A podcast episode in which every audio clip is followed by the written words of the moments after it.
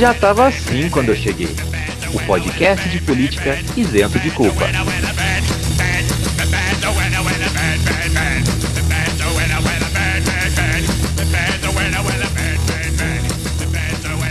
Salve, salve, meus queridos yoga neoliberal. Como estamos? Tudo bem? Espero que esteja tudo bem nessa agradável tarde, noite, manhã, madrugada, ou quem sabe espaço lapso temporal que você está ouvindo esse podcast.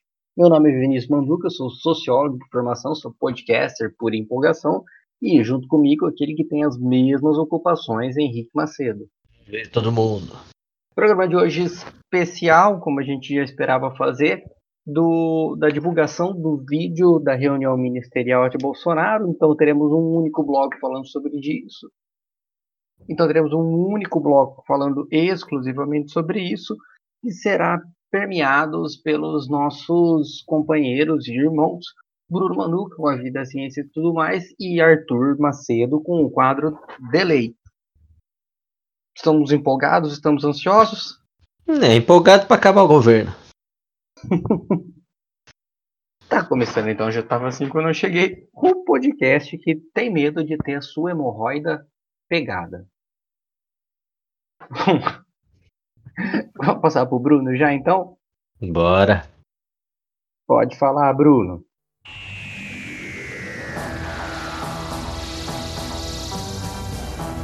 A vida, o universo e tudo mais.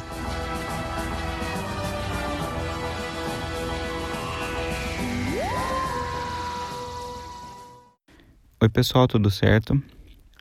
Espero que estejam todos bem. Bom, a gente tem escutado muito falar que a gente não pode voltar para o que era antes, não podemos voltar ao normal depois de tudo isso. A gente precisa voltar para um novo normal, porque a forma como era antes não tá, não estava dando mais. E isso está super correto.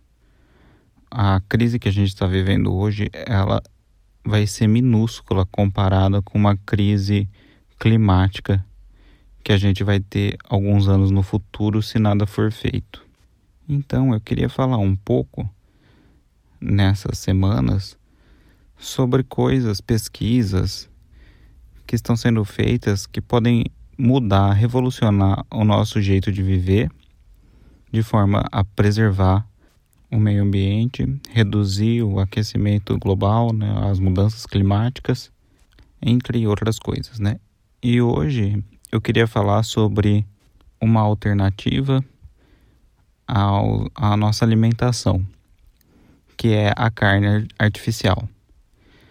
De certa forma, o consumo de carne ele está diretamente ligado à crise que a gente está vivendo hoje, né? Porque o, o coronavírus é uma doença que a gente pegou de animais, porque esses animais estavam armazenados de forma incorreta, insalubre, para consumo humano. E isso acontece, vocês estão escutando as lives do Atlas, vocês estão acompanhando o que, eles estão que ele está falando nos programas, isso acontece com muito mais frequência vírus de gripes aviárias, de gripes suínas aparecem com bastante frequência e daí toda aquela fazenda tem que ser todos os animais daquela fazenda têm que ser exterminados para impedir que esse vírus espalhe para os seres humanos. Enfim, a forma como a carne hoje é produzida, ela é uma forma que possibilita a aparição de, de doenças novas. Além disso, é uma forma bastante ineficiente.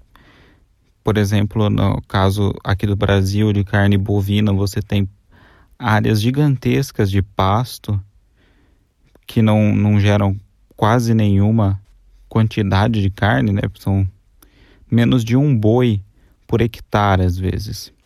Toda essa área desmatada para virar pasto, uma outra área, às vezes, que também é desmatada para plantar, por exemplo, soja, para servir de ração para animais também.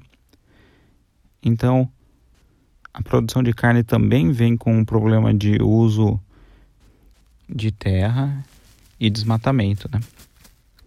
Além disso, é a produção de metano por esses animais, principalmente os ruminantes, né? Que o metano é um, é um gás bastante problemático no sentido de aumentar o efeito estufa. Ele, ele esquenta mais, né? ele absorve mais energia do que o CO2. Então tem esse problema também. Enfim, a produção de carne ela é um problema do jeito que é hoje. Isso, obviamente, sem falar na, nos maus tratos né, desses animais que são mortos e que vivem em condições absurdamente degradantes. Enfim, uma das maneiras de se mudar isso, um novo paradigma, seria a carne feita em laboratório. E como seria isso? Bom, é, a ideia é muito simples, é você retirar do animal, ainda vivo mesmo, você tira um, com uma seringa uma quantidade de células tronco, por exemplo, do músculo dos animais. Essas células elas conseguem se dividir em um substrato especial, né?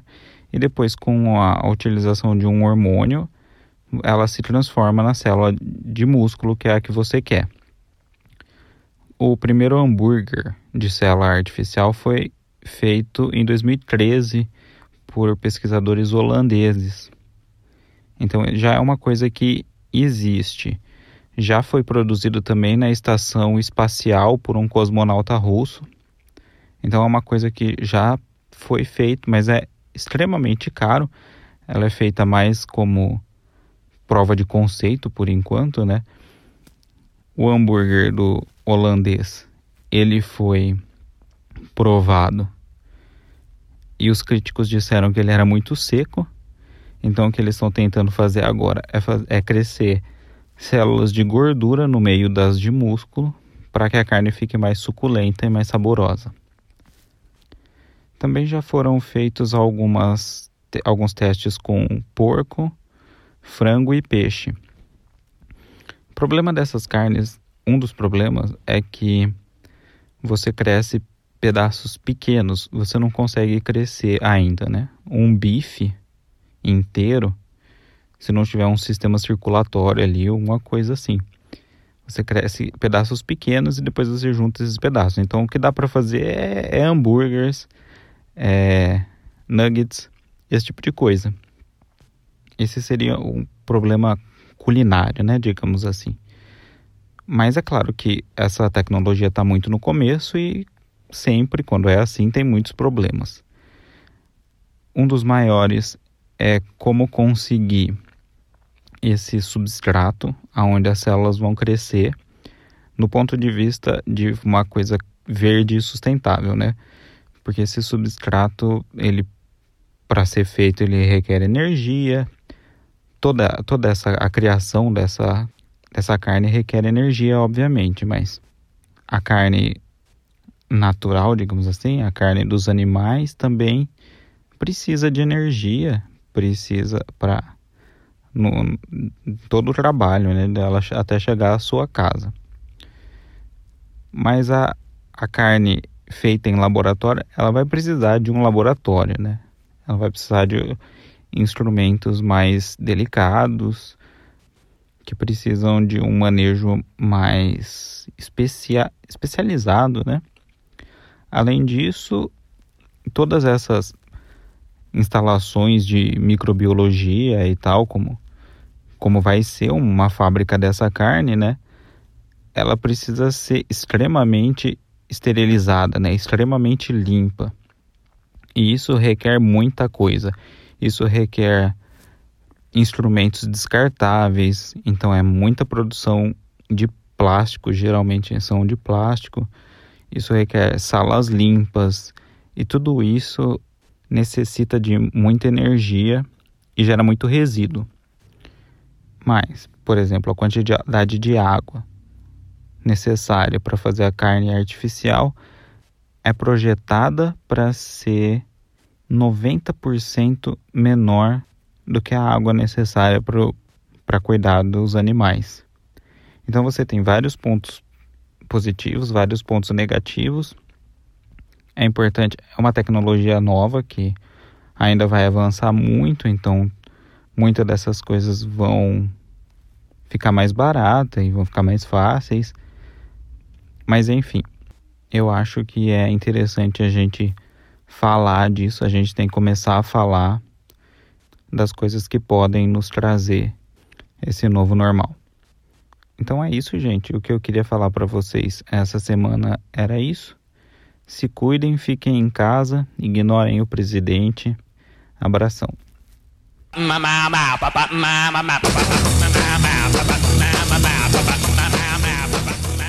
Maravilha, maravilha. Muito obrigado, Bruno. Ah, é, é, é importante. A gente sempre está falando dessas coisas. Por mais carnívoro que a gente seja, a gente tem que, que compreender e pensar mais. Como falar, pensar no social, não pensar no coletivo, pensar no social mesmo. Em tudo que tá, a sociabilidade está implícita, né? Exatamente. Ainda mais sabendo que a estrutura de produção de animais faz uma puta diferença, inclusive na proliferação de, de pandemias, né? É, então a nossa conta no começo do áudio, né? Exatamente, é muito louco essa parte, né? Porque a gente provoca isso conosco mesmo. Ó, ficou bonito. Sim. Bom, antes a gente queria fazer aqui um adendo sobre as declarações polêmicas do presidente no começo da semana, que na realidade o presidente tem razão e ele foi visionário de uma forma que a gente não sabia, já que uma época eu fui visitar o, o Henrique em São Paulo e ele me levou num bar muito legal, que era o bar da Tubaína. Então, realmente a esquerda aí toma Tubaína. É um ótimo bar para você tomar vários tipos de tubaína. De tubaína. Inclusive, porque não tem nada mais que seja uma marca do interior de São Paulo que inúmeros nomes estranhos e escalafobéticos, ó. Escalafobéticos é bem, bem novo. É Opa, alguém tá lendo o dicionário, né? É, é, é, tá... é gíria da meninada. a molecada tá falando isso, ai, não passa. É, nada é... melhor do que, do que marca de refrigerante do interior, né? É chipar crush e escalafobético, porque tá na boca da molecada. É, como diria minha avó, a turma tá falando. Enfim, reconheço, é, reconheço, recomendo também e reconheço a, o, o, o Suburbans, recomendo muito o hambúrguer de costela do Bar da Tubaína, viu? Tem gosto de costela, realmente. Enfim, vamos falar do que o pessoal quer escutar, de verdade. Ai, porque será que eles, eles visitaram aqui? Eu acho hum. que eles querem escutar que a gente tem que a gente tem que ajudar as grandes indústrias, que a gente vai falir se ajudar os pequenos. Pequena eu empresa acho... tem que se ferrar mesmo. Cara, eu acho que é isso. A gente tem que ganhar dinheiro com dinheiro público. É, eu acho que a gente tem que liberar cassino. Porra! Mas aí, Damares, deixa se fuder. Principalmente se for bilionário, deixa se fuder. Deixa o dinheiro que ganhou ontem, tá ótimo. Faz de Angra dos Reis ali um cassino. E eu acho que por mim também prendia tudo, a começar pelo pessoal da STF. Ai, bando de vagabundo. Ai, cara. Nossa, foi. Ah, eu tenho várias ressalvas a fazer com a divulgação desse vídeo com relação. Bom, Vamos falar primeiro do que é, do motivo que veio isso, que é a questão da constatação da interferência de Jair Bolsonaro na Polícia Federal. Isso, eu acho que é como o Leandro, um colega meu, falou. Realmente o, o Moro não entende muito de provas, né? Porque, bom, vamos lá, vamos, é. vamos conversar sobre esse vídeo. Bolsonaro assume que tentou alterar a, a, o representante, esqueci o nome agora, da Polícia Federal no Rio de Janeiro, em função da família dele. O que, perdão? Superintendente. O superintendente, era essa palavra que me escapou, do, do Rio de Janeiro, em função que estavam querendo fuder a família dele. Então, e ele iria a qualquer instância para conseguir preservar a família dele.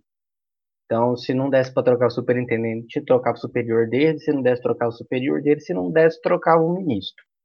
Que, que eu acho? Isso é muito ego do Moro falar especificamente dessa reunião, especificamente desse vídeo, porque era um, era um, foi uma reunião em que o Bolsonaro, nesse trecho, aí, estava claramente ameaçando demitir o Moro. Falava, ele falou alguns pontos que, inclusive, ele falou depois no, na, na coletiva dele, né? Se você não for contra, se você for contra as coisas que eu acredito, se você for contra o armamento da população, sai. Se você for contra tal, vai, vai se eleger com o PT depois. Bolsonaro soltou essas coisas assim e falando exclusivamente que estava disposto a demitir ministros. Então, eu não quero já demitir muito ministro, eu não quero demitir mais ninguém. Interessante que logo desse vídeo para cá já caíram dois, né? Mas, a, enfim, mostra que o Moro, na minha concepção, né? O Moro ele ficou ofendido ali pessoalmente. Ele falou: Ah, eu vou mostrar esse vídeo aqui, que é o que ele me ameaçou. Agora, com relação às provas, na minha concepção, sim, o Bolsonaro assume ali de uma forma um tanto mais veemente que ele queria mexer na polícia por conta do, do filho, dos filhos dele, da família dele. Porém, não é muito, muito diferente do que ele já tem feito até aqui.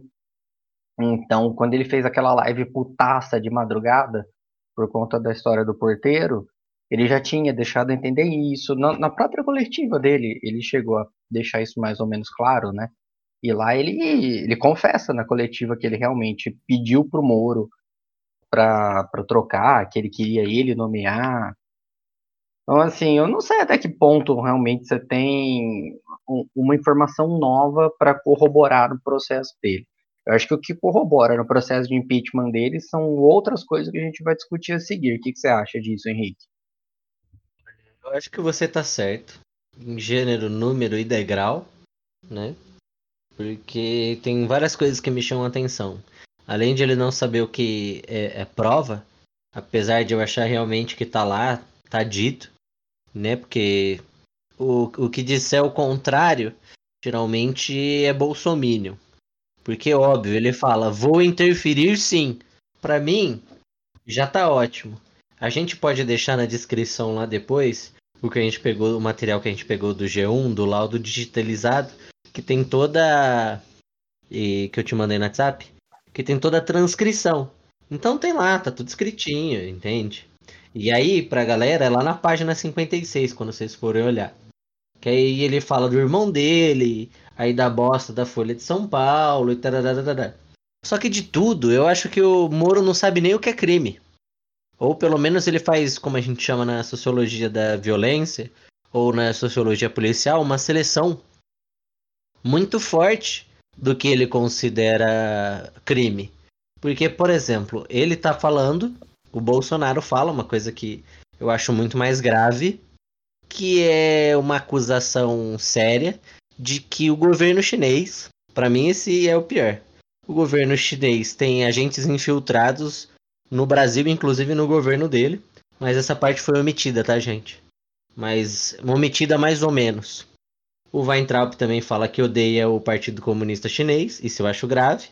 Acho grave o, o Bolsonaro meter o louco, dizendo que vai armar a população. Isso eu achei muito mais grave, porque ele ali é uma clara violação de, da Lei de Segurança Nacional. A Dilma, todo mundo sacaneava ela, mas quem diria, não é verdade? Quem diria uhum. que ela tá, era uma mulher à frente, inclusive agora que acharam as partículas, né, Manduca? Que comprovam aí possivelmente a, um universo paralelo. Eu acho que a Dilma é uma viajante do tempo, que foi lá pra frente, voltou, por isso que ela tava é, tranquila com o impeachment dela, porque sabia que todo mundo ia perder. Você brilhantemente sugeriu a música no primeiro episódio, todo mundo vai sofrer. Dilma Fit Dilma Vick Marília Mendonça. Marília Mendonça. Mas vamos por partes. Porque, porra, tem crime pra caramba nesse negócio e o mais de boa é interferir na, na, na superintendência do Rio. É, vamos lá, vamos... por que, que foi chamada essa reunião? Foi o, o, o, Braga Neto, né? Se não me engano? Foi, foi. Ele começa falando que ele que pediu. Por causa daquele é, plano pró-Brasil. É, porque eles queriam lançar um plano de recuperação do país após pandemia em que todos os ministros, todos os ministérios deveriam trabalhar em conjunto, então cada um ia anunciar o que tem feito e o que pretendia fazer para isso. O que me chamou muita atenção nessa questão. Os ministros que se manifestaram para falar.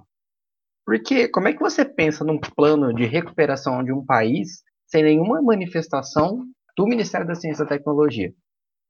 Que é o primeiro que é, que é o primeiro que é pensado numa recuperação econômica, por exemplo. Ah, mas é o Paulo Guedes, pode ser, mas para mim eu, eu jogo muito isso aí na. Eu não quero usar a palavra incompetência, então eu nunca falei que o ministro ele é incompetente, então na, só não, não, não consigo achar outra palavra. Então na cabeça de vocês pensem num sinônimo um pouco menos ofensivo do que a palavra incompetente. Enfim, mas é por conta dessa característica do ministro mesmo, que tá ali, ele curte muito assinar os livros dele de quando ele era astronauta e que seja. Cosmonauta, né? Perdão? O cara tá no mundo da lua, né? O cara tá no mundo da lua. Cosmonauta, né? Lembrando que ele nunca pisou em lugar nenhum. Enfim, mas quem são os ministros que aparecem? São os mega ministros, os ministros mais midiáticos do governo, né? Inclusive para não anunciar nada. Você tem. Pouco se falou do coronavírus, propriamente dito. Né? Existe mesmo na reunião. Oi? Ele nem existiu mesmo na reunião, não era um, o problema dos caras. Não, não. O, inclusive, quem mais falou de coronavírus foi o Ricardo Salles. Ricardo Salles, ministro do Meio Ambiente, que ganhou recentemente o prêmio, né? Já faz um tempo, mas ganhou o prêmio Exterminador do Futuro dos estudantes. Não lembro onde ele serve.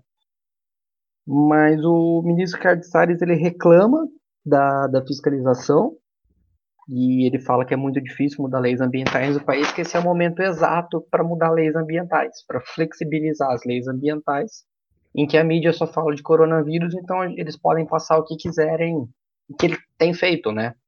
Recentemente saiu uma reportagem mostrando todas as medidas que ele tem tomado por baixo do, do coronavírus por trás né, das coisas do coronavírus, enfim, é, e ele sugere que se faça isso em todos os outros ministérios, que são das medidas impopulares, digamos assim, de limitação do país, enquanto a mídia só fala de coronavírus. Para mim é gravíssimo. A gente teve, a, inclusive, a fala da Greta, né? Já a Greta já se pronunciou sobre isso. Mas que seja, quer falar alguma coisa do Salles? Ai, cara, ó. Eu tinha separado aqui. Vou botar o Salles aqui na conversa. Pra. Todo mundo vai ver aí no. Vai ver na, nos documentos, na porra toda. Vai ver, na, vai ver a transcrição. Mas eu queria lembrar aqui, eu vou. Até separei aqui um destaque para parecer que a gente é profissional aqui, fazer uma citação, né? Pra galera que acompanha a Globo News aí, agora acompanha o Já Tava Assim. É, Uma salva de palmas profissional aqui. É, muito obrigado. É do meu amigo Rogerinho Bingar. É. E aí na página 19 que a gente vai disponibilizar para o ouvinte, eu acho que a gente vai disponibilizar, porque eu vou colocar lá, mas eu preciso lembrar disso. É, o Ricardo Salles fala: Nós temos a possibilidade, nesse momento, que a atenção da imprensa está voltada exclusiva, quase que exclusivamente, para o Covid. E daqui a pouco para a Amazônia.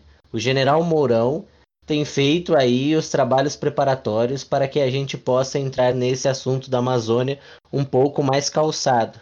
Mas não é isso que eu quero falar. A oportunidade que nós temos, que a imprensa não está tá nos dando um pouco de alívio nos outros temas, é passar as reformas infralegais de desregulamentação, simplificação, todas as reformas que o mundo inteiro nessas viagens que se referiu o Onyx, certamente cobrou dele, cobrou do Paulo, e aí é o Paulo Guedes. Aí cobrou da Tereza, que é a ministra da Agricultura, cobrou do Tarcísio, que sei lá quem é esse filho da puta, é, cobrou todo mundo. Aí de segurança jurídica, previsibilidade, simplificação. Bom, na verdade ele tá aqui falando claramente de uma coisa que é gravíssima, né? Ele tá querendo, e para quem não lembra, o Ricardo Salles é um cara que tem um processo criminal é, por crime ambiental, né? Então é um tremendo de um arrombado, para falar aí numa sociologia bem vulgar, né? Essa categoria de um arrombado, que quer aproveitar a pandemia, é aquilo que a gente já tinha falado, para encobrir todos os rastros de marginalidade que ele quer aprontar no meio ambiente, né? Ele quer aproveitar um momento com uma oportunidade de passar tudo que é impopular. Que afinal de contas. É, e ele acha inteligentíssimo, né? É, então, ele acha que ele é o próprio. Como uma solução, né? É, ele acha que é o próprio cara do House of Cards, né? É. Ele teve uma puta sacada, meu, assistindo House of Cards lá na Netflix Puta na casa de dele. sucesso, meu. É. E aí ele tá basicamente falando que tem gente cobrando eles. Isso eu acho fundamental falar. E aí a gente não sabe quem, Uhum. porque tem um monte de países contra o desmatamento. Inclusive tá todo mundo que, que leva a sério a questão ambiental sabe que se acabar com a Amazônia, acaba inclusive a agricultura. Uhum. Então é uma tremenda de uma burrice, né? E mais uma vez aí mostrando que ele tá na ala certa, né? Porque é um puta de um marginal, né? Enfim, agora não é uma análise, tá? É só um desabafo. Agora vamos falar da. Antes da gente falar das medidas que foram anunciadas, vamos falar então da, do nada que foi anunciado, porque a gente teve a declaração de dois ministros ah, que não falaram absolutamente nada, nada, nada, nada, apesar dos 10 minutos de fala, que é o Weintraub e a Damares. Que qual foi o plano do, do ministro da Educação? O que, que ele anunciou? A gente sabe o que, que ele tem feito, que era continuar o Enem e toda essa essa briga dele, né? Mas o, o Weintraub ele só disse que, que ele chegou em Brasília para mudar Brasília, que ele quer acabar com essa corja aqui no país, por isso que ele aceitou estar no ministério. Falou a frase gravíssima, que por ele estava todo mundo preso, a começar pelo STF. Ele começa a fala dele falando isso, né? Mas, por fim, o que que ele não apresentou plano nenhum, ele não apresentou ação nenhuma, ele não, ele não apresentou nada, ele teve simplesmente uma fala extremamente ideológica e que não apresentou nada. A Damares usou o tempo dela para fazer acusações gravíssimas em cima de um, coisas assim que não tem comprovação nenhuma, né? A, a acusação da Damares foi: estavam infectando índios com coronavírus Uhum. para poder botar na conta do Jair Bolsonaro. Então a esquerda vai lá e tosse na cara de índio pro índio morrer e, e matar e, e acabar com a popularidade de Jair Bolsonaro. Meu Deus do céu! Por onde eles se informam? Você pergunta, por WhatsApp? A resposta, tá na reunião, sim. Teve uma hora que eu não me lembro, não recordo quem, tava falando, "Ah, não sei se vocês viram um vídeo que eu recebi, então, sim, eles, eles se informam por WhatsApp, eles discutem vídeos recebidos por WhatsApp na reunião. E tomam pautas, eles tomam medidas para direcionar o país ou não a partir do que eles recebem nos grupos bolsonaristas. Lamentável, porque aproveitando aí já vou fazer, depois a gente pode discutir isso melhor, mas vou fazer só para não esquecer. Eu acho que esse vídeo foi importante porque a gente realmente vê é, uma separação tripla. Então a gente vê realmente, se fosse para fazer um tipo ideal, né, weberiano, ou categoria de análise, seja o que for, a gente separa realmente três grupos. Você tem a parte que é pragmática econômica, inclusive eu boto o Salles aí, porque a ideologia dele é dinheiro. Então ele, Paulo Guedes, a Tereza, é, realmente do, da agricultura ali, eles estão fazer dinheiro. Tanto que são os caras que mediam lá a treta com a China. Falar, ah, da China dá dinheiro. E é isso, foda-se, é isso que importa. Você vê E é também. isso que você falou, é pragmatismo, né? São ministros pragmáticos. Exato, é dinheiro. O outro pragmático, que também, que eu chamaria de pragmático, são a ala militar e, e toda a agenda que eles têm, né? Eles têm uma agenda própria, muito clara, e aí tem logo no começo do, do- dos documentos e coisa e tal do que foi disponibilizado. Inclusive, acho que da reunião tem uma treta entre o Paulo Guedes e ele, é, e os militares, por causa do plano e coisa e tal, de quem sairia. O Paulo Guedes também a gente pode comentar depois, mas não fez bosta nenhuma, mas no vídeo eu acho que fez muito. Mas o Abram Weintraub, ah, Damares, mesmo o cara do Banco do Brasil lá que no final é cortado pelo Braga Neto, que começa a falar que o Covid tá matando menos, né? E isso foi em 22 de abril. 22 de abril. 22 de abril, eu peguei aqui. 22 de abril tinha 2.934 mortes e 46 mil mais de 46 mil casos confirmados. Aí ontem já eram 21 mil e mais de 300 mil e a gente está em terceiro lugar ainda. Mas enfim, o cara fala isso. Mas no caso, voltando pro Abra, mano, ele tá lá. Foi o que ele falou. Ele fala no momento que ele não tá lá pra, pra fazer jogo, que ele fala que não vou jogar o jogo, que os, ele faz meio Carluxo, sabe? Ele fala, fala, não fala nada. Porque quer deixar tudo implícito, é bem em teoria da conspiração. Mas no final ele fala lá que ele tá pela luta. Entendeu? Ele, que ele tá querendo lutar, porque no contexto que eu entendi, ele tá lá pela luta contra os outros poderes. Ele tá lá por um projeto de loucura que é da extrema direita brasileira, que acha que a gente, a nossa liberdade está em risco, que seremos colônia da China, né? Que foi o momento que ele fala: "Não, que esses porra, eu odeio o Partido Comunista". Aí cortou, aí cortou, mas era Partido Comunista Chinês. Eles querem fazer da gente é, uma colônia e não sei o que, blá blá blá. Ele tá lá, cara, como uma caixa de de a cota de WhatsApp, não é possível. E a Damares no final, como você bem lembrou, ela não Cota de WhatsApp. ela tá lá no final e tipo, ela fala o momento do aborto. Fala que o STF, porque ela também fala de, de STF, mal do STF, falando que o STF, aqueles putos, alguma coisa assim, agora vão julgar, colocou em pauta a questão do aborto por causa do como é que é o nome da chikungunya ou da zika, zika. Por causa da Zika. E agora vão, vão querer o quê? Vão querer colocar o Covid? Vão querer colocar o coronavírus? E não sei o que, não sei o que lá. Cara, e ela briga depois com o Paulo Guedes em um determinado momento por causa do jogo.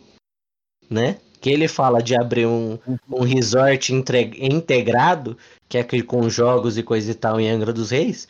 E aí ele fala diretamente com ela, porque é uma pauta que vai pegar muito forte nos crentes.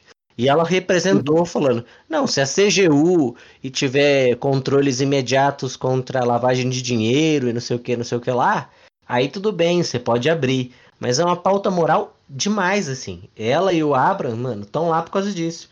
Uma coisa que eu achei É. engraçado, só pra E é interessante que ela até fala, tá, tudo bem. Depois a gente fala, na- quando for falar do Guedes, né? Mas ela fala, não, isso é um pacto com o diabo que vocês estão assinando. Uhum, exatamente. E aí, só pra falar aqui essa curiosidade, ó, o, eles ficam falando de mamar na teta dos outros, que todo mundo quer teta, teta, teta, e o cara que tá falando que tá lutando, o irmão dele, que é o Arthur Weintraub, é assessor especial da presidência. E aí a gente descobriu como esse merda foi parar no governo federal, né? Ele falar que ele tá em, ele tá- tem três anos que ele tá em Brasília e tem três anos que ele conheceu o presidente e que Uhum. ele era assessor do Onyx Lorenzoni na Casa Civil. Então é assim que ele foi descoberto, além da pressão do próprio Olavo de Carvalho, né? Exato. Ele é o nome Ah. forte dos caras que são extremistas. Não à toa, porque isso a gente tem que levar em consideração, quando o Bolsonaro fala de improviso, tudo bem, a gente tem que pensar nos discursos dele escritos, não à toa é o Weintraub que ele fala que está sendo perseguido quando ele, no discurso de saída do Moro.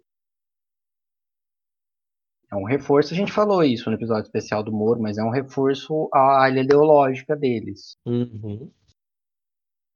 Ah, com relação ao coronavírus e ao aborto, eu acho que essa é uma fala que funciona muito bem para os crentes, porque gera um pânico, é é um pânico generalizado que você está proferindo, né? Então, assim, quando eles estão piorando a pandemia de coronavírus, estão piorando na cabeça, não é assim, e eles vão acabar legalizando inclusive o aborto. Então, isso é uma coisa que já, já rola, digamos assim, isso vai no âmago do religioso. Então é interessante, porque isso corrobora com o posicionamento do, do presidente de que é só uma gripezinha e a gente tem que ir pra rua, a gente tem que salvar as nossas crianças, né? Mas isso a gente fala num, num próximo episódio. Não sei se no próximo, mas daqui a pouco a gente vai fazer um bem legal falando sobre conceitos de vida e determinações das diferenças de vida, e aí a gente deixa para falar isso lá. Continuando, acho que a gente pode ir para um lado mais pragmático, né? Que são as falas do Guedes, né? Porra, velho. O- Você o, vê o que. Guedes realmente. Pode falar. ah, o- não, o Guedes realmente é, ele mostra a pessoa que ele é e a intencionalidade dele. Então, você, você, microempresário, você, empresário médio, que acha que tem muita lei no Brasil e por conta disso é melhor votar num cara liberal para alavancar o seu negócio, você já viu qual é a intenção do governo neoliberal, não é? Está descrito lá, está falado com clareza que a gente tem que privilegiar as empresas grandes, que só assim a gente vai ganhar dinheiro. Deixa os pequenos se fuder. Isso aí não rende nada para o governo. Isso para mim traduz o neoliberalismo. Isso traduz o governo neoliberal. É o, o governo, né, o Estado, ajudando quem já é grande. O neoliberalismo privilegia o quê? Privilegia quem já é grande lamentável, na verdade, porque o cara tirou o carro dele, ele, ele gastou gasolina. Tá certo que agora tá mais barato por causa da, da, da procura, né, da, de, da demanda ser menor.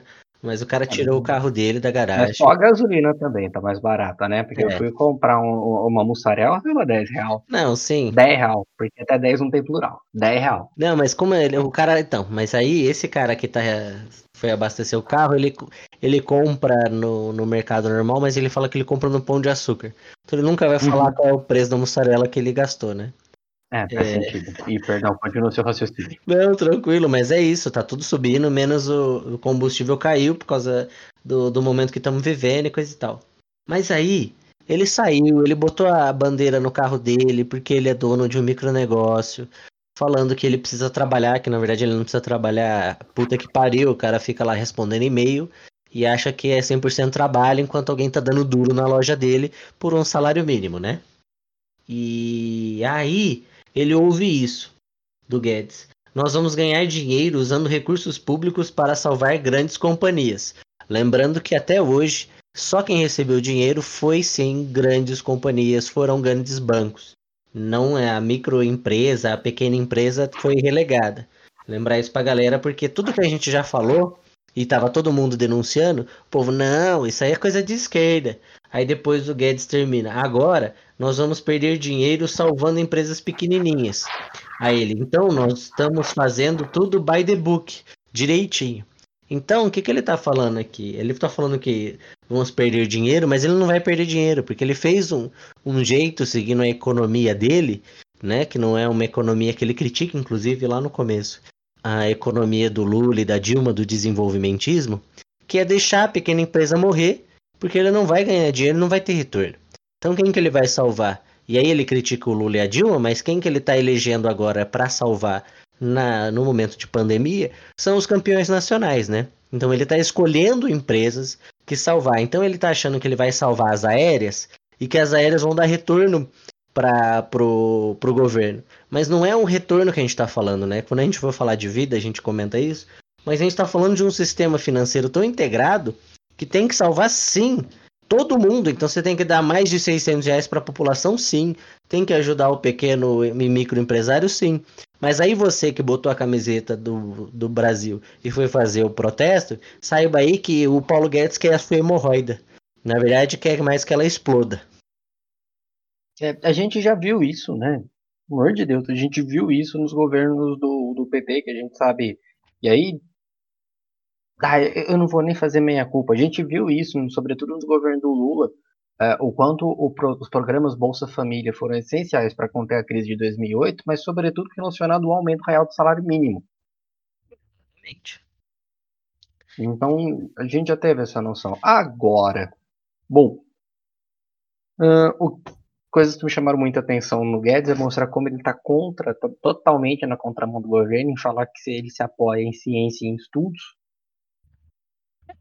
então a gente vê assim que teve muitos ministros aí que já olharam tor, torto para ele, né? Claro. Ele falou que ele leu Keynes, então ele teve um estudo keynesiano antes de conhecer o pessoal de Chicago. É, mas para a gente não entendeu agora. bem, né? Não, não, não, entendeu bem. Mas, uh, enfim, como ele anda na contramão do governo, né? Com relação a isso, a questão da ciência propriamente dita. Por fim, outras coisas muito sérias que o, que o Guedes falou sérias, entre aspas, né? Vamos falar aí da, da abertura de cassinos. E aí, esses eco resorts que a gente já chegou a mencionar um pouco, mas como uma estratégia de atrair capital, transformar a Angra dos Reis em paraísos digamos assim, quase paraísos fiscais, né, que possibilitam os jogos tal, e como isso conflita realmente com as alas do país e como o presidente não se posiciona, né? Ele não se posiciona em momento nenhum com relação a isso. Ele deixa o Guedes e Damares brigando e foda-se. E eu acho. Deixa eu, é, desculpa te interromper. É, mas eles dão risada. A fala do, do Paulo Guedes com uma hipermasculinização, falando de ir, beber, tomar cachaça, jogar dinheiro, porque quem vai jogar nisso Uhum. aí, quem ele tava falando, são os caras de um sistema financeiro que são robustos. Então não vou falar do cara, tipo, pequenininho, um cara que tem uma, Não, uma claro aplicação isso. de, é, uma, uma aplicação de renda fixa, ou um cara que, ah, eu tenho é, 100 ações na empresa X. Não, a gente tá falando de gente com muito dinheiro. E é esse cara que os caras estão tentando pegar e eles vão dando exemplo tudo de paraíso fiscal. Não sei se você percebeu. Então ele falou assim, Não, ele- ah, ele Singapura. ele vai falando Agora, ele vai falando tudo de Singapura, não sei o quê. E na verdade ele tá fazendo um projeto que, mano, é surreal, cara. Porque isso é pra quem? É pros bicheiros? Vai legalizar os bicheiros, é isso? Os amigos do Bolsonaro do bicho? Que geralmente são policiais ou ex-policiais que tocaram muito tempo. Quem que vai tocar isso aí? Os amigos do Bolsonaro, da milícia? a gente volta, é, a gente volta pro governo de milícia, né? Mas por fim, eu acho que o mais sério que o, o Guedes falou é da privatização do bebê, né? Ah, Isso foi sério. Mas também é um cara que acha. sério, foi pronto para ser privatizado, que é um banco que não serve para nada.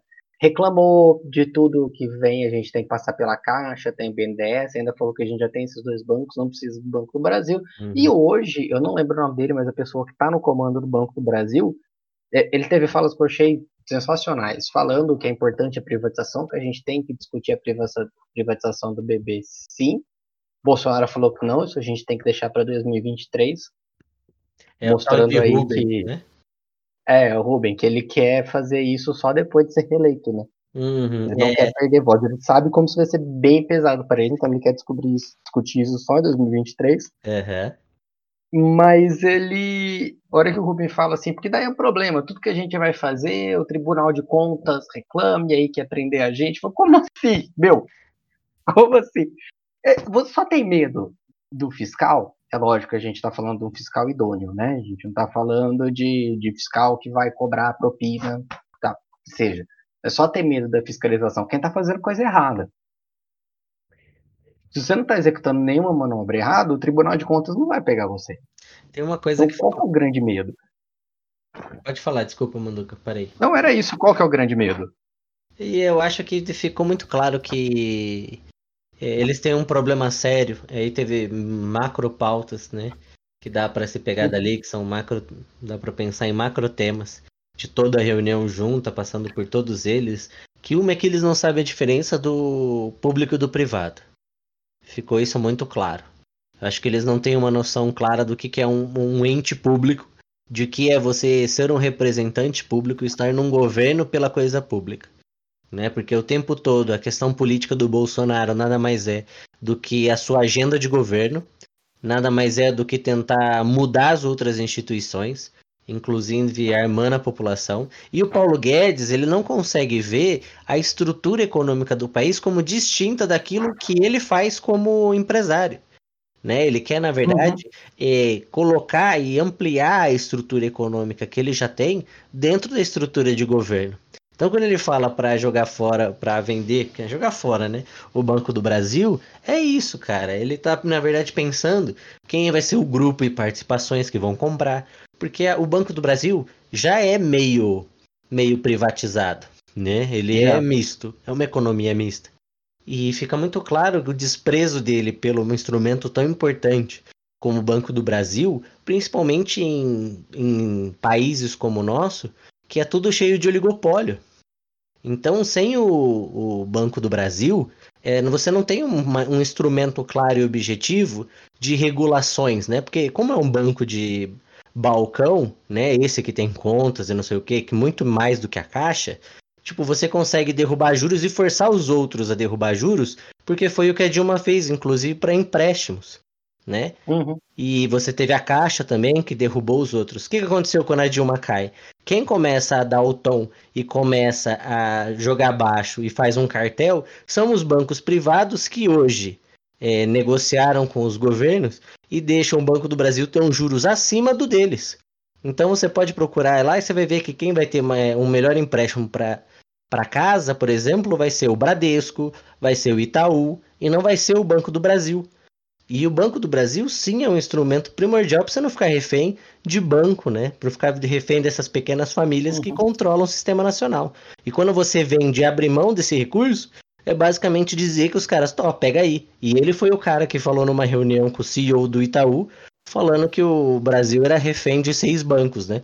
Eram 230 milhões de otários reféns de seis bancos. É importantíssimo isso que você falou. É importantíssimo. Mas vamos para as falas do chefe supremo da nação? Tá ok? É o Braga? não, não é o Braga. É o Braga Neto? É o Bolsonaro, tá ok? vamos para Olha, esse cara aí. É, a gente mencionou já no começo sobre as confissões de crime dele. Teve uma que a gente não falou, que foi que ele trocou, e ele assume isso, que ele trocou o chefe da polícia rodoviária, porque se condoleceu de um colega que faleceu de Covid. Então ele fez alterações só porque a pessoa soltou uma nota pública é, se condolecendo pelo falecimento de um colega. Então uma interferência direta na polícia rodoviária por questões políticas, né? Mas o discurso do Bolsonaro me preocupa, me preocupa profundamente, porque e, e, ele faz inclusive eu duvidar das questões daquela por que esse vídeo específico foi divulgado, por que que Bolsonaro queria, falou que por ele o vídeo seria divulgado, por que que ele não tá com tanto medo. Então, assim, a gente já viu que como o Moro não tem prova maior, tem prova, lógico, no vídeo, mas não, não tem nada para além do que a gente já tinha visto. E como funciona o impeachment? O impeachment, o impeachment ele não é um processo legal. Isso foi visível com o impeachment da Dilma. O impeachment é um processo político. Por que, que o Rodrigo Maia tem mais de 30 processos de impeachment do Bolsonaro lá e não passa até agora? Porque, por mais que estejam, os filhos do Bolsonaro estejam ameaçando o Rodrigo Maia de morte. Porque ele entende que não é o momento, muito provavelmente, o macaco velho que ele é de política, ele entende que não é o momento popular para pedir o impeachment do Bolsonaro. Porque se o Bolsonaro sobreviver a um impeachment, ele vai voltar muito mais forte do que ele já é. Que seria o caso do Trump se não tivesse tido coronavírus. O, qual é a intenção de soltar um vídeo onde ele assume que faz as coisas? A intenção é minar ele politicamente, porque se fosse pegar por processos jurídicos, ele já tinha sido empichado quando ele publicou o vídeo do Golden Shower um ano e meio atrás que ali ele quebrou realmente o decoro, já era possível de impeachment, ele já era para estar tá fora, porque ele já cometeu um crime de responsabilidade. A ideia então é dinamitar ele politicamente. O vídeo não faz isso. O vídeo não faz, porque para massa de apoiadores dele, ele mostra que ele é tão louco no particular quanto ele é publicamente. E ele mobiliza diversos signos de, de discurso mesmo que esses caras têm no discurso se vocês pegarem esses perfis tipo uh, vídeos da direita histérica e coisas do tipo, ele é uma personificação uh, de, de, todos os comentários de, de WhatsApp e Facebook, ele mostra que ele é isso pessoalmente e ele evoca ali conversando naturalmente com as pessoas, ele evoca, evoca questões importantes para o eleitorado dele. Então ele fala do povo, que ele está lá pela liberdade do povo, ele fala que ele fala do PT, ele fala de comunismo, falam de facada para ele, falam, falam uma série de coisas ali que realmente corrobora esse ar dele de vítima e herói ao mesmo tempo. Então, eu não acho que realmente seja um vídeo que vai dinamitar a, o apoio político dele, ao contrário, eu acho que tem muita coisa aqui recortada ela funciona muito bem para alavancar uma campanha dele para 2022. Inclusive, ele menciona, apesar de ele fazer tudo ao contrário, no vídeo ele menciona que ele não está interessado em reeleição. Então, sei, eu tenho questões, inclusive, me incomoda um pouco a publicação desse vídeo, entendeu? Eu não sei até que ponto essas frases não foram pensadas. Cara, então, eu acho que tem aí um. Que, na verdade, como a construção narrativa ela é, é feita de uma maneira tão, eu acho, preguiçosa em algum momento pelos jornais, é, eles esquecem da própria construção que eles trouxeram ao longo do tempo, né? Notícias esparsas de antes. Essa notícia de ai, vazou e não sei o que, parece que esqueceu da narrativa de quem mandou gravar e quem manda gravar as reuniões é o próprio Bolsonaro.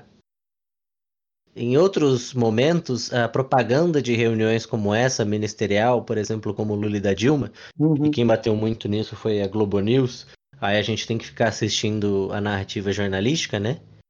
Pra compreender. Aí eu vi a, a CNN e a, e a Globo News, né? E aí, tipo, a Globo News construiu, não, porque a Lula, o, a Lula e o Dilma não. a, é, a Dilma e o Lula, é, eles faziam o quê? Fotos no começo e no fim, mas nunca trataram de assuntos sensíveis filmando, né? E isso não é de maneira nenhuma para igualá-los, né? Pelo contrário. Eu acho que é importante entender que alguém que saiba da- do rito do seu, do seu cargo sabe que se assuntos sensíveis estão sendo tratados, não é verdade? É, você não filma. Mas como você bem disse, aquilo era, não era uma reunião para tratar nenhum assunto sério. Era uma reunião de palanque. Eles não desceram mesmo do palanque. Era um- uma peça de propaganda. É, era uma reunião de palanque. Foi uma reunião chamada para todos os ministros falarem o que estavam fazendo. Exato. E era uma coisa de. Foi chamado pelo Braga Neto, mas acho que aí ele entendeu que não ia ter reunião séria, né? Era uma peça de palanque aquilo lá, era um desabafo coletivo. Era o cara, o Weintraub, querendo falar que ele, o Bolsonaro tomou facada, mas ele também estava apanhando. E aí é legal porque ele fala no momento lá, não, mas eu sou o único aqui que tem não sei quantos processos de ética na presidência e não sei que lá. Aí o Ricardo Salles olha pra ele e fala, não é não. Ele falou, olha que legal, quanta gente com problema de ética no mesmo governo, né?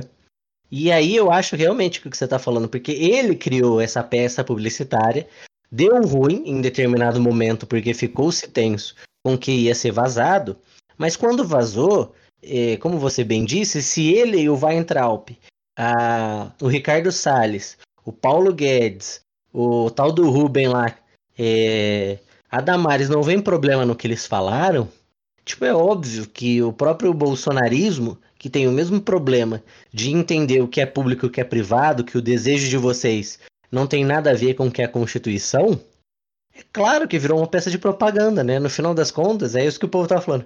A Carla Zambelli zombou do, do, do Moro e disse que ele ajudou e contribuiu para reeleger o Bolsonaro.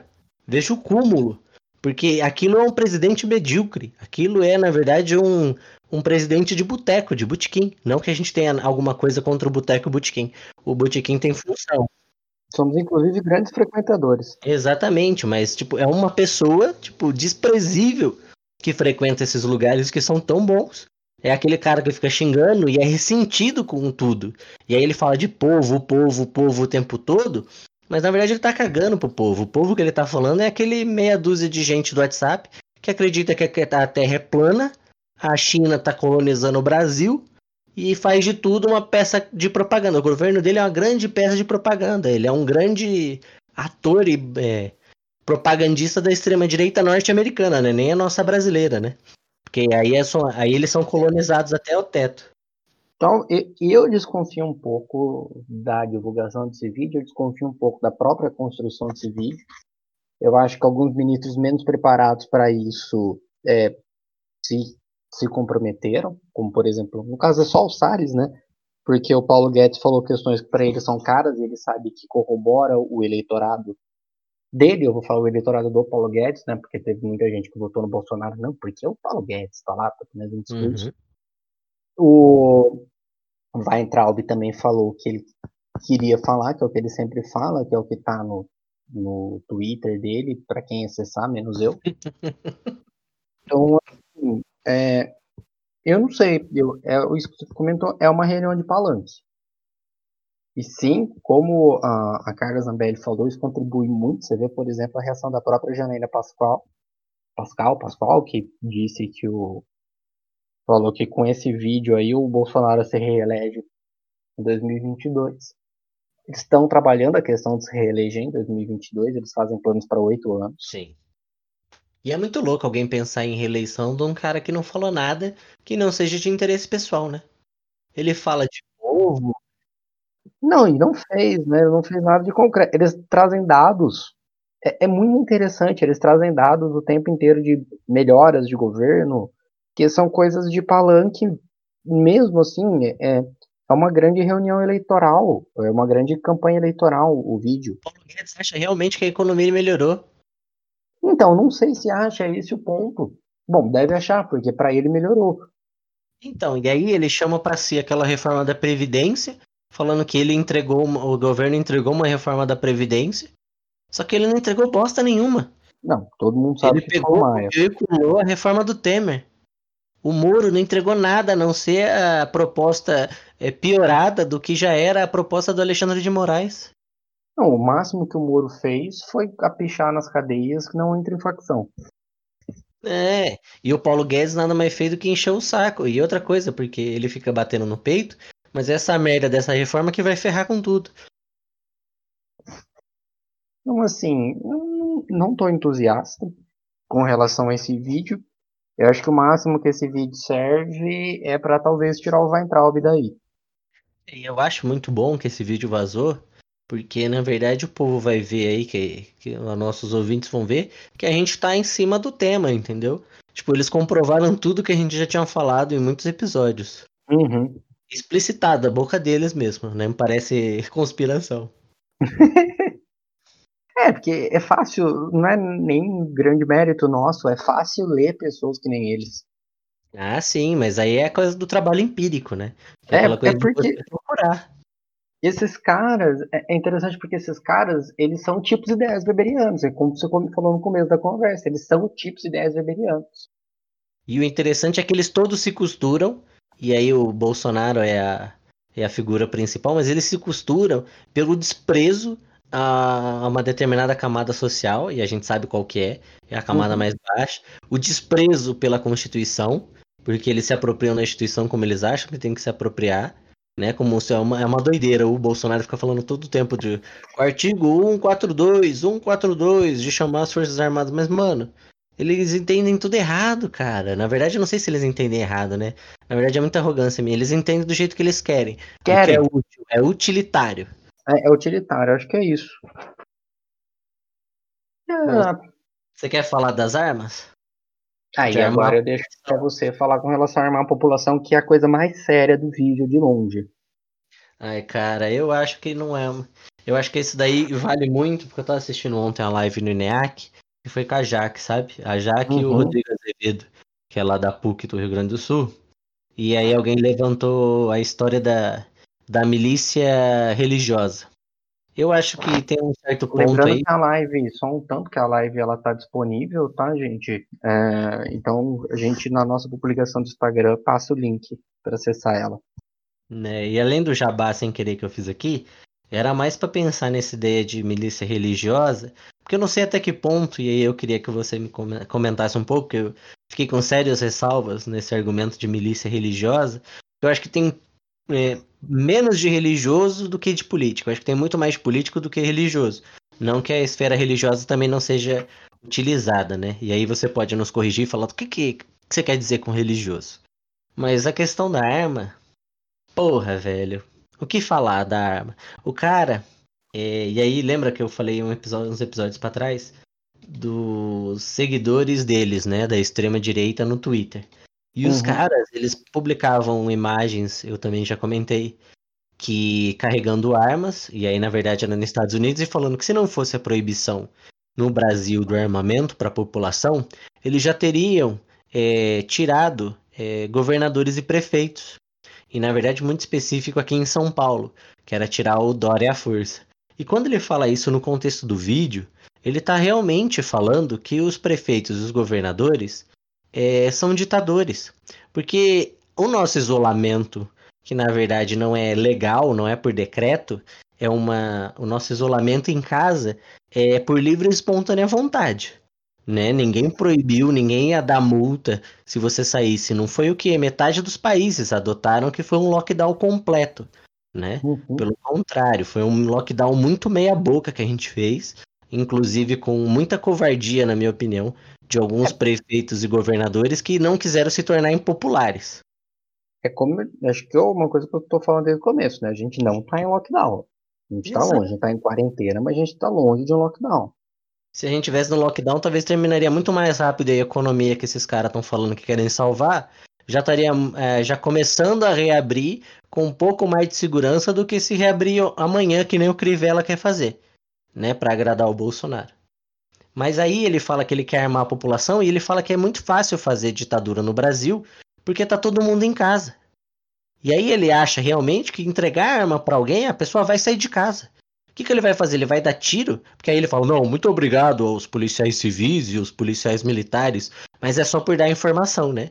Porque o policial que tá gemando alguém, que tá é, contrariando ordem, aí parece que eles descobriram que a polícia realmente é, é, desumaniza e tem muita coisa ilegal, né? Agora eles descobriram com eles, mas enquanto eles estão também produzindo desobediência e ilegalidade, afinal de contas, muitos desses bolsonaristas que foram presos, que a Damari reclama, que a Damares reclama, eles estavam furando é, alguns decretos específicos, forçando reaberturas, fazendo é, protestos de carreatas de carro e coisa e tal. E aí, quando chegava a polícia, que eles estavam querendo a intervenção militar, a intervenção vinha, eles passavam a ofender o policial. Tem um vídeo ainda do cara lá no Rio de Janeiro falando: é, homens justos cumprem ordens justas.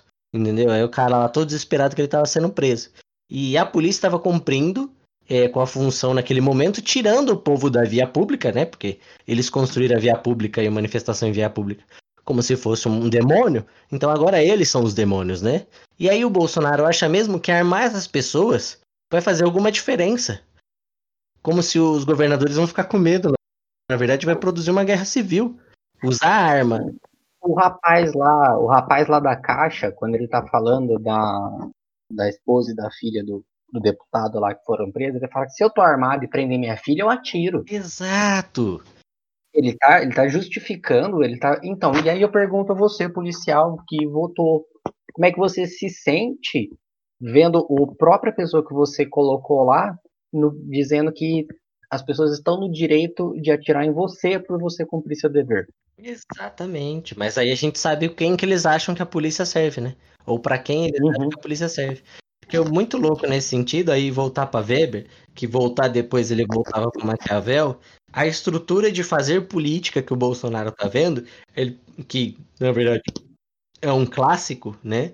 É a estrutura de dinheiro, e aí por isso que o governo tem que ter taxa, né? Não pode ficar é, dividido com pessoas que financiam, né? Que senão você fica refém. E você tem que ter o poder de é, dobrar vontades. E esse dobrar vontades vem através da arma, ou das armas, ou da potencialidade do uso legítimo da violência, né? Aí o clássico verberzão. Mas quando ele está então propondo um- a utilização da arma, na verdade o que ele está fazendo é tirar um monopólio do Estado. É isso que ele está querendo dizer. E quando ele fala isso e ele quer entregar arma, não se enganem que. E aí eu tô falando pros ouvintes mesmo, ele não tá querendo armar o Manduca, não tá querendo me armar, não tá querendo armar o MST, o, o PT, ele tá querendo armar os- as milícias dele. E aí fica muito importante e grave quando ele quer trocar a superintendência da Polícia Federal do Rio e quer mudar a estrutura da Polícia Federal. Por quê? Porque é a Polícia Federal e o Exército que concedem e avaliam os pedidos para porte e posse de arma de fogo. Então, quando um cara quer ser colecionador, atirador ou caçador, é para esses órgãos que ele tem que fazer o pedido. E são essas mesmas pessoas que a Sarah Winter falou que estão no acampamento armado, mesmo de maneira ilegal, porque nada nas leis, nem para atirador, nem para colecionador, nem para caçador, dá o direito deles ao porte. Então, aí a gravidade é muito maior. E dias antes dessa reunião fatídica que ele falou: Quero sim, Moro, tem que armar a população, tem que fazer por causa disso, disso, disso. Eu vou armar sim e dar um recado pra esses bosta.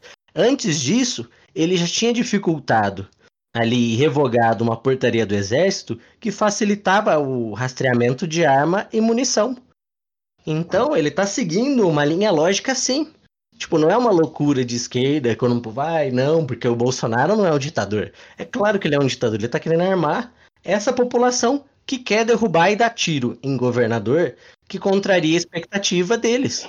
Então isso não é política. Isso é golpe, isso é guerra civil.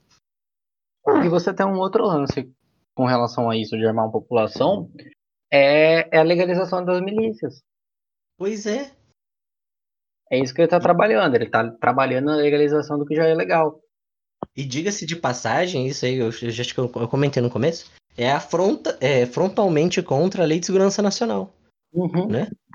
Que é a ideia do grupo paramilitar. E aí não faz sentido que o. Aquele, provavelmente quem paga as milícias lá dos 300 são tudo amigo dele, empresário.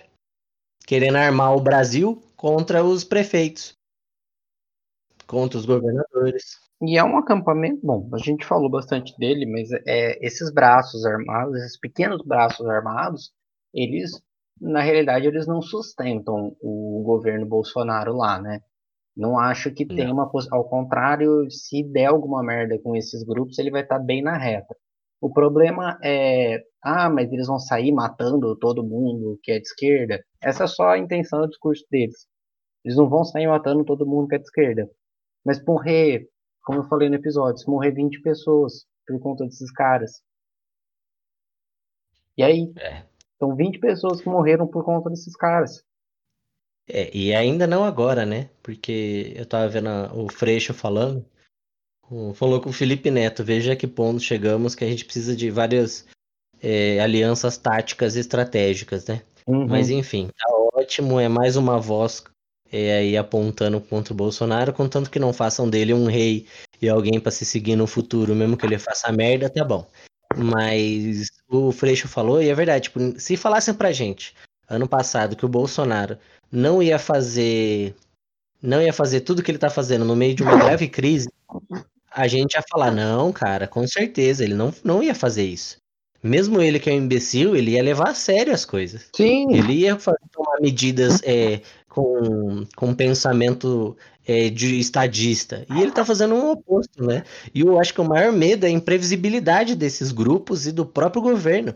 Porque quem financia quem organiza, por exemplo, o Carluxo. Por que o Carluxo não pode entregar o celular dele? Entende? Eu acho que é muito louco essa estrutura deles de querer armar a população. E aí eu não conto com mais nada, eu penso pior, né? Uhum. E aí faço exercício de futurologia, mas eu lembro da Hannah Arendt no Homens em Tempos Sombrios, que ela vai falando lá logo no começo, acho que era a página 7, que ela ia falando de tipo. É, era tudo público. Eu vou fazer um geralzão. Era tudo público e nada escondido. E, mas ao mesmo tempo surpreendeu todo mundo depois quando aconteceu. Tipo, nada tinha sido uhum. escondido, nenhuma intenção nazista tinha sido escondida, nenhuma intenção fascista tinha sido escondida. E aí quando chegou de fato, todo mundo falou: "Oh, meu Deus, sério que isso aconteceu?" Tipo, era óbvio, porra, entendeu? Não, não, não tem uma coisa diferente. Eu não espero nada de um grupo que, tipo, se o Bolsonaro falar pode matar, eu garanto, porque o povo desmata só porque ele foi eleito. É, alguma coisa tem que ser feita agora. É isso, alguma coisa tem que ser feita agora. Não, é fato. É, desculpa, eu fui pessimista, mas eu acho que precisava, é, precisava de uma força da lei do tipo, mano, você tá falando que tem armado e eles estão contra a lei, por que, que, a porra da polícia não tá indo lá? A polícia planta é. arma nos outros e aí onde tem arma não vai? É porque reconhece eles si mesmo, não é? que tem pessoas armadas lá. Bom, mas vamos encerrar porque a gente ficou muito grande por um bloco só, né? Bom, vou passar então para o Arthur, que ele vai falar de um assunto mais bombástico com relação à fofoca, né? E que já gerou aí uma ameaça de golpe. Provavelmente a gente vai trabalhar um pouquinho mais no próximo episódio, né? Hum. Pode falar, Arthur.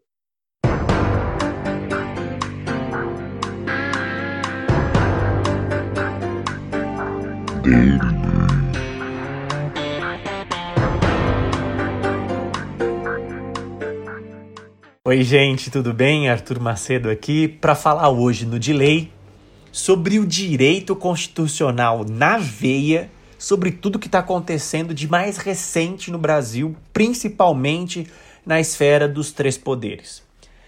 Na última sexta-feira, dia 22 de maio de 2020, um assunto foi concorrente à liberação do vídeo da famigerada reunião ministerial com o presidente de 22 de abril. Ou seja, aquela reunião de um mês antes, que todo mundo queria saber o seu conteúdo em razão da denúncia feita pelo então ministro Sérgio Moro de interferência na Polícia Federal, que traz à tona aí, no mínimo, três crimes eventualmente cometidos pelo presidente da República, a ser investigado de fato se é o caso de autoria, bem como por dois crimes é, a serem imputados ao ministro Sérgio Moro, entre eles a prevaricação, por exemplo, porque diante de um crime, sabendo disso no passado, é, não, se, não havia se manifestado.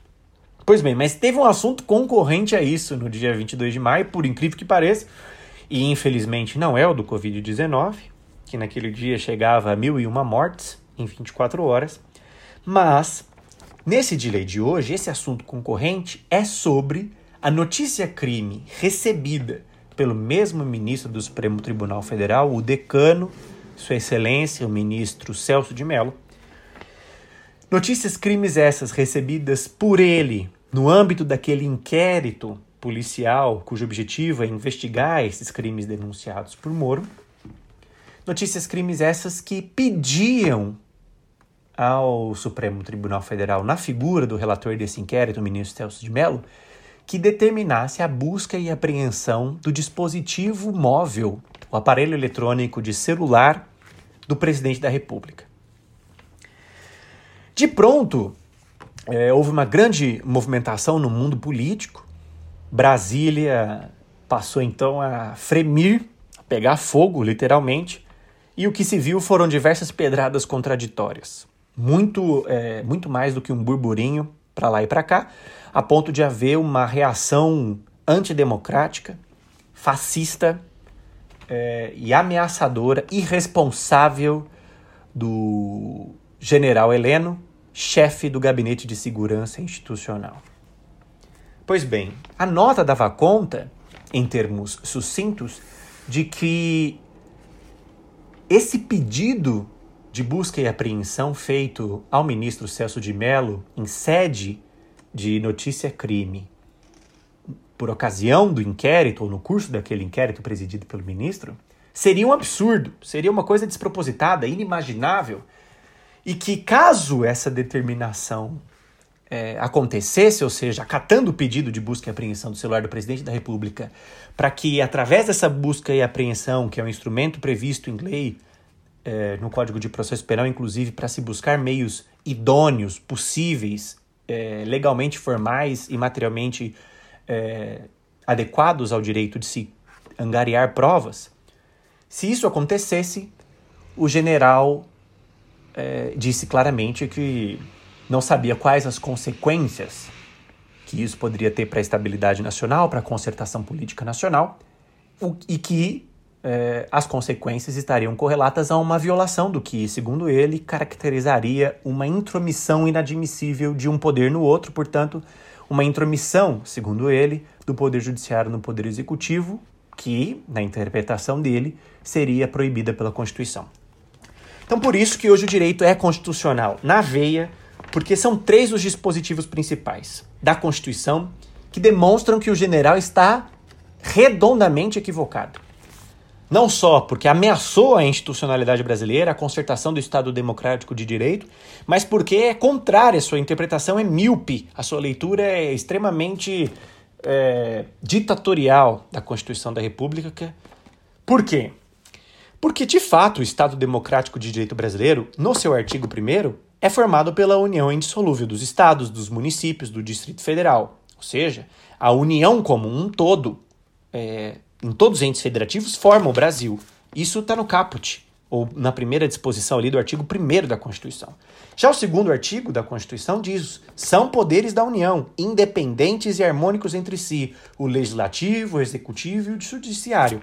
E nós sabemos de que, desde é, de as formações é, nacionais que se buscaram constituir sobre a submissão da lei, sobre o governo da lei, foi se colocando de lado, se mitigando o poder de um monarca, um poder absoluto, que concentrava em si a capacidade de fazer leis, a capacidade de gerir o Estado, a administração pública e a capacidade de julgar. Antes, eh, qualquer professor de história, qualquer professora de história poderia colocar isso muito melhor que eu. Ainda assim, é apenas uma pincelada necessária para nós entendermos a formação do direito naquilo que é chamado de constitucionalismo, naquilo que é chamado de freios e contrapesos na concertação do poder. Pois bem, o artigo 129 da Constituição, mais para frente, vai falar sobre as atribuições do Ministério Público. O que fez, então, o ministro Celso de Mello quando recebeu a notícia crime que pedia a busca e apreensão do celular do presidente da República? Fundado no inciso 1 do artigo 129 da Constituição, que prevê as funções institucionais do Ministério Público, que é o órgão responsável pela acusação no Brasil, privativamente, em complementação com a leitura combinada com o inciso 8 desse mesmo artigo 129, diz ipsis literis que cabe ao Ministério Público, portanto, requisitar diligências investigatórias, aqui eu abro um parênteses, que é esse é o objetivo do inquérito, que é investigação, sinônimo de investigação. Portanto, retomando, cabe ao Ministério Público, né, inciso 8, requisitar diligências investigatórias e a instauração de inquérito policial, vírgula, indicados os fundamentos jurídicos de suas manifestações processuais. Ou seja, o que fez o ministro Celso de Mello? Pediu ao Ministério Público que cumprisse a sua função constitucional de se manifestar sobre o pedido feito de busca e apreensão. Ou seja, se o Ministério Público falar a nós nos parece, em linguagens institucionais e dentro do vernáculo jurídico, dentro do rito necessário, formal, para ser manifestado no Supremo Tribunal Federal. Mas diria, a nós não nos parece possível a busca e apreensão por tais e estas razões.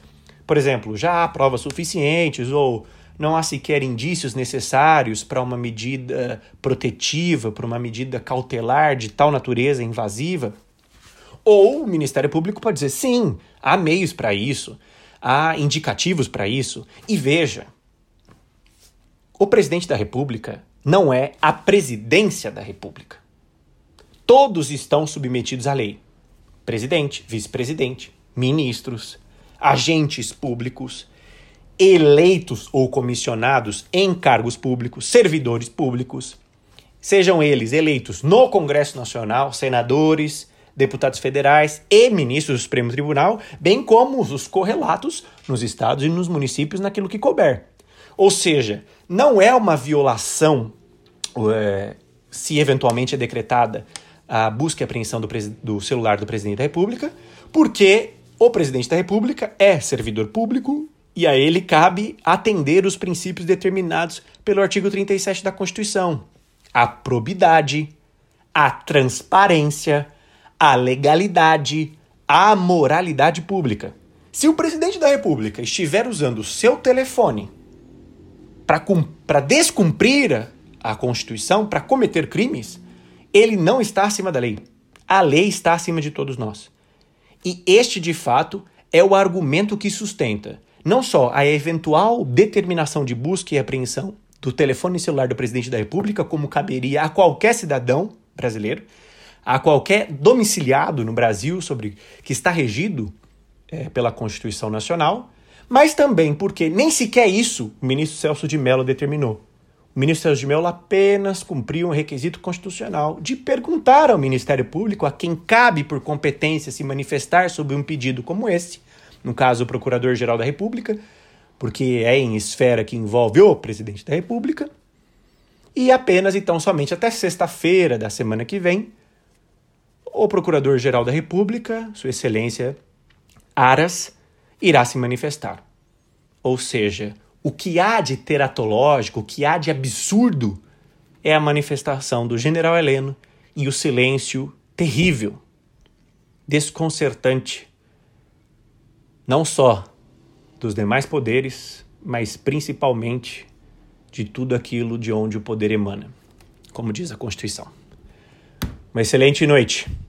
Sorte para nós, resistência.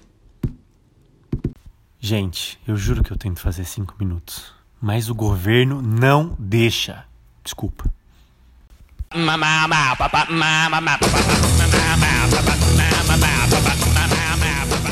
Maravilha, maravilha. Muito obrigado, Arthur. E é isso, né? Vamos encerrando aqui o episódio de hoje. A gente tinha umas pausas legais para trabalhar, mas a gente achou importante deixar esse episódio só para isso. E aí a gente vai trabalhando as pautas no decorrer das próximas semanas. Muito obrigado, Bruno. Muito obrigado, Arthur. Muito obrigado, Henrique. Muito obrigado, Manduca. Muito obrigado aos nossos irmãos. E ouvintes e lutadores como nós. E todo no, no universo paralelo. Bom, vocês sabem, né? Sigam a gente nas redes sociais, no Insta, arroba já tava, underline cheguei, no Twitter, já, underline quando, no Facebook a página já tava assim quando eu cheguei. Manda mensagem, recados, dicas, coisas que vocês querem que a gente discuta aqui. Que vai ser muito massa contar com a participação de vocês. Continuamos na nossa, na nossa ideia musical de curtir, né? Então deixar sempre num clima um tanto melhor. E vamos de clássico, né? Vamos de clássico hoje. Vamos de Daniela Mercury Vermelho. Valeu, gente. Boa semana. Valeu, gente. Nessa noite, o coração de Copacabana é vermelho.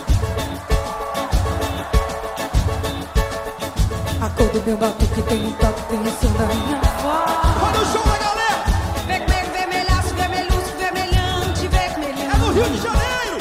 O velho comunista se aliançou ao rumo do rubor do meu amor. O brilho do meu canto tem o tom e a expressão da minha cor. Vermelho, a cor do meu batuque tem o toque, tem o som da minha voz. Sebastião, vermelho, vermelhaço, vermelhusco, vermelhante, A vermelhão. galera cantando, que O emoção! velho comunista se aliançou ao rubro do rubor do meu amor. O brilho do meu canto tem o tom e a expressão da minha cor. Meu coração,